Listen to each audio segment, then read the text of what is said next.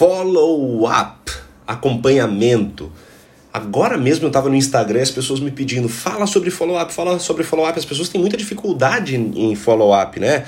E, e, é interessante porque até dizem que o dinheiro está no follow-up. O dinheiro está no follow-up. Porque se você fizer uma lista ruim, né, você até pode conseguir ter sucesso no negócio. Se fizer um convite ruim, você até pode ter. Agora, se você apresentar o plano mal, você até pode ter sucesso. Você vai achar pessoas que querem, mesmo apresentando mal. Agora, se você fizer um mau follow-up, você perde tudo. Você perde todo o resto, você perde a lista, você perde tudo. Mesmo se você fizer tudo bem e fizer mal o follow-up, você vai perder todo o resto. Então é fundamental você aprender sobre isso, porque entenda a regra de ouro. 99,9% das pessoas não vão fechar negócio na hora. Isso é assim em qualquer negócio. Então por que você acha que os seus prospectos vão fechar negócio na hora? Por que, que você desanima quando eles não fecham o negócio na hora? Por que, que você para de entrar em contato quando eles não fecham o negócio na hora? Busca na sua memória, caso você já tenha feito algumas apresentações, caso você já tenha um tempo de negócio, quantas vezes você disse que iria fazer alguma coisa, você disse que ia ligar, você disse que ia mandar um e-mail, você disse que ia mandar uma mensagem e você simplesmente não fez o que você disse que ia fazer. A verdade é que os follow-ups é, as pessoas perdem os fechamentos, perdem de fechar negócio, porque simplesmente não fazem o que disseram que iriam fazer. E porque não se organizam. É como eu já disse em outros episódios, a rotina te engole se você não tiver organização, se você não tiver uma agenda. Então entenda, você precisa fazer o que você disse que ia fazer. Simples assim. Você fez uma apresentação hoje para um cara, a esposa dele precisa ver o negócio, senão ele não vai fechar negócio, ele falou. Então já marca para o dia seguinte, lembra? 24, 24 48 horas.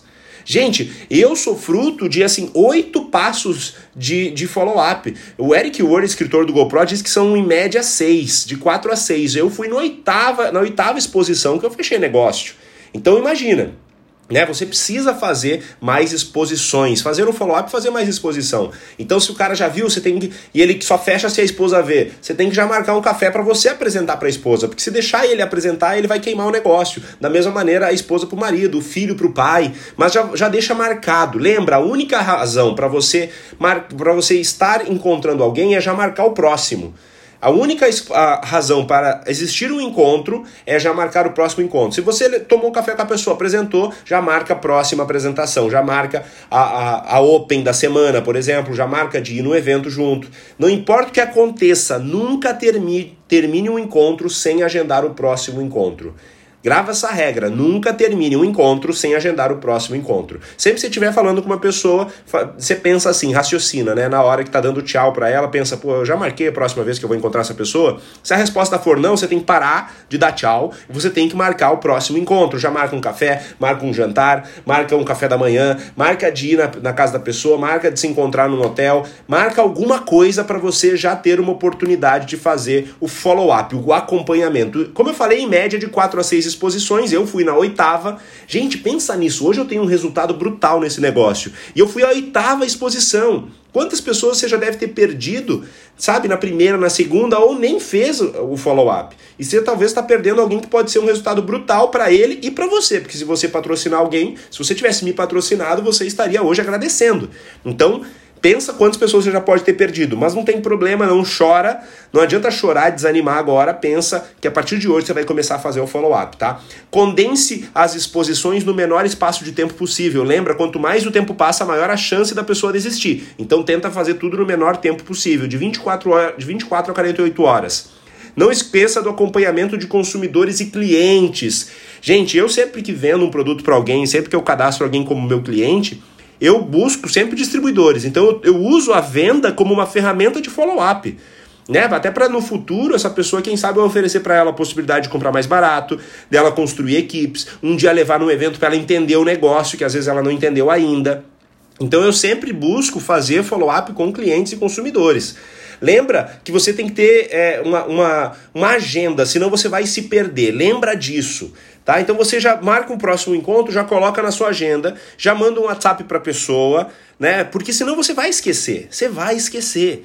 E ela vai esquecer também. E é normal que os dois esqueçam. Você não pode correr o risco de esquecer, né? Tenha medo de esquecer. Tenha medo de que a pessoa não vá no encontro. Por isso você deixa muito amarrado isso, como colocando na agenda, coloca um lembrete. Hoje em dia tem ferramentas que a pessoa recebe o um e-mail, né, uma hora antes do compromisso, você recebe o um e-mail também. Tem várias ferramentas, a agenda do próprio iPhone, do Google faz isso.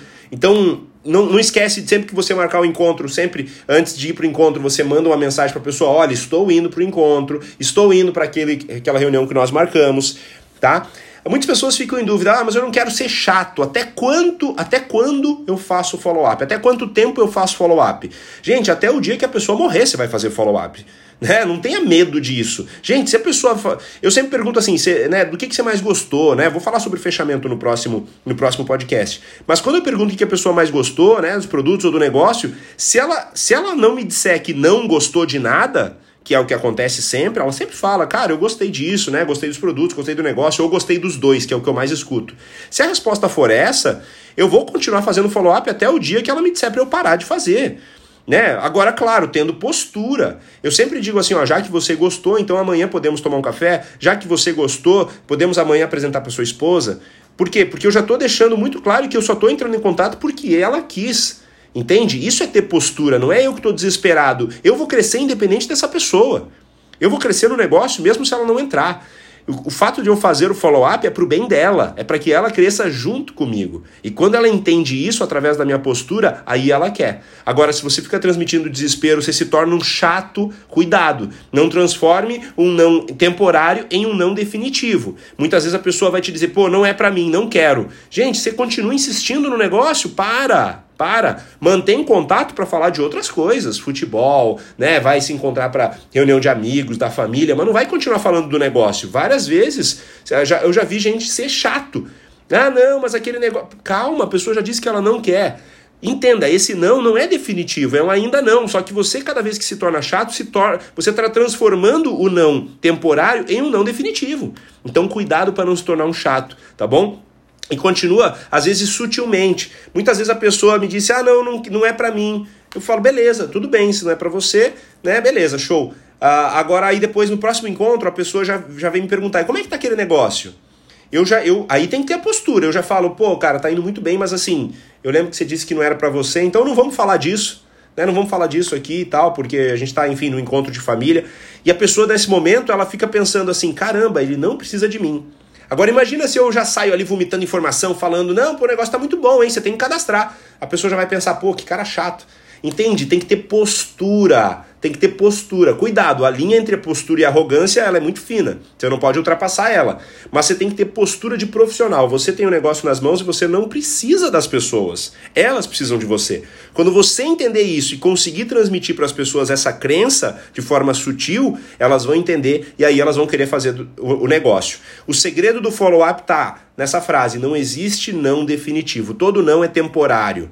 E muitas vezes o não nem é não. Né? A pessoa diz que quer pensar, a pessoa diz que vai ver o cartão, a pessoa diz que vai mostrar com, com, com vai mostrar para o marido, para a esposa, sei lá. E aí muitas vezes você, através da sua postura, às vezes muito desesperada, ou muito frouxa também, porque não marca um encontro. Não, amanhã. Então semana que vem a gente conversa, daqui um mês. Não, tem que ser 24 horas, lembra?